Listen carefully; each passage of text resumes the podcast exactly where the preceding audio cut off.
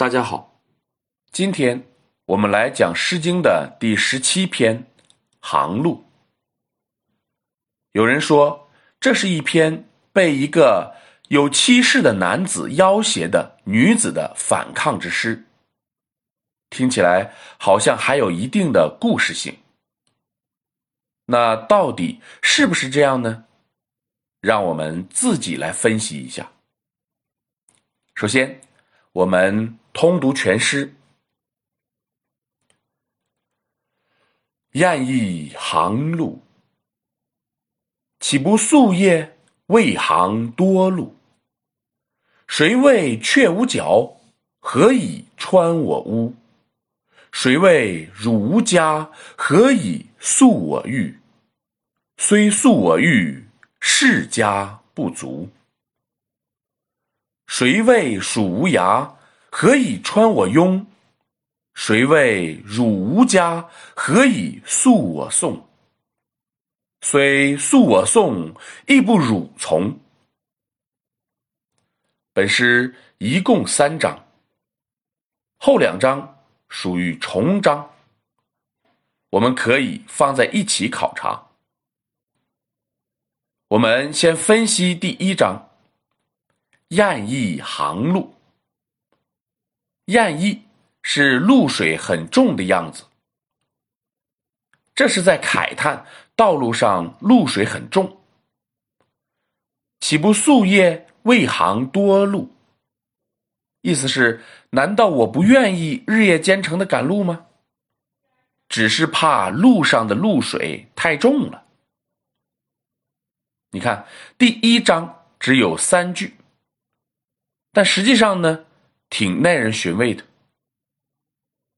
因为怕露水沾湿衣服，所以就不敢夜路。我觉得他要做的事情还不是什么重大的事情。如果后面有人追杀你，你会关心露水重不重吗？如果你想求仙，而前面就有万年的灵芝。你会关心露水重不重吗？我们再来看第二章、第三章，因为这两章是重章叠句，所以我们把重叠的章句结合起来一起看。谁谓雀无角？何以穿我屋？谁谓鼠无牙？何以穿我庸？意思是，谁说麻雀没有嘴？没有嘴怎么能穿透我的屋？谁说老鼠没有牙？没有牙怎么能穿透我的墙？首先，我们说麻雀有没有嘴？老鼠有没有牙？答案是肯定的。但这个反问本身则暗示了，一般人认为。他们的牙和嘴不是那么厉害，然而就是你们认为的不厉害，却穿透了我的屋子，穿透了我的墙壁。这两种情形对于住着高楼大厦的现代人而言，当然是没有见过的，所以理解起来只能靠我们自己的想象。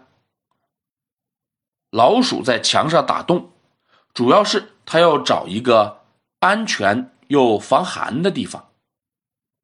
然而，它的防寒和人的生活就产生了冲突。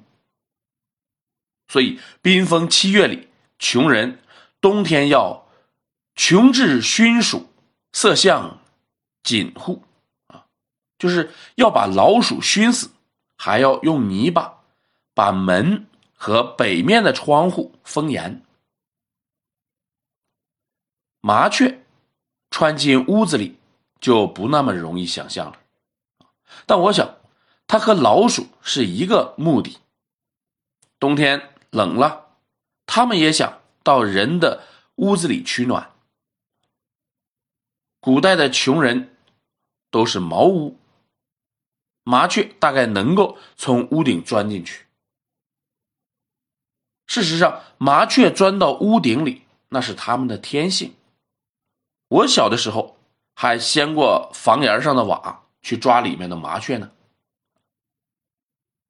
我们通关这两句，作者的意思是：你们都说麻雀、老鼠与人无害，那为什么对我造成了伤害呢？作者以这两句起兴，紧接着说出了他真实的想法：谁谓汝无家，何以诉我讼？谁谓汝无家，何以？诉我欲，欲讼就是打官司。谁说你没有家世背景？没有，你还能让我吃官司？一般人将家理解为娶妻成家，我觉得这是不对的。你看，谁说你没成家？没成家，为啥让我吃官司？有无妻室？和比我吃官司之间有什么因果联系呢？所以这里的家应该是家财、家世背景，这样理解前后两句才有联系。这两句和前面的那两句的起兴才是一致的。那说到起兴，从刚才用雀鼠。起兴来看，这个被控诉的人大概不是什么世家大族，而是庶民子弟。作者的意思是，你们觉着他家世平平凡啊，人畜无害，那要没点背景，凭什么使我吃官司呢？显然，作者在官司中是被欺负的一方。然则，面对着不合理的审判。作者是什么态度呢？他说：“虽诉我欲，世家不足；虽诉我讼，亦不汝从。”意思是，就算让我吃了官司，我也不会屈服的。义不辱从还好理解啊，就是我不会屈服于你。世家不足是什么意思呢？从《桃夭篇》我们知道，世家是结婚的意思。那么世家不足，就是不足以让我和你结婚，和义不辱从只是说法不同，表达了相同的意思。那么这篇作品我们就讲完了吗？还没有。回过头来，我们再来看第一章。作者说：“我为什么不日夜兼程的赶路呢？”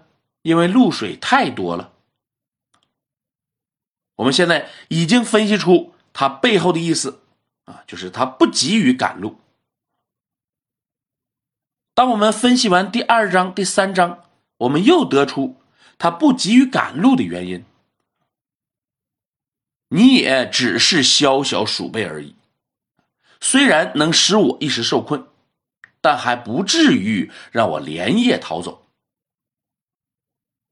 你看，作者对那个被控诉的那个人有愤怒，同时也有嘲讽。我觉得这样理解能够让我们感受到更加真实的生活气息，感受到现实生活中的这种善恶交锋。这样理解才能够避免。脸谱化的人物形象，才能够避免模式化的作品理解。好，今天我们就讲到这里。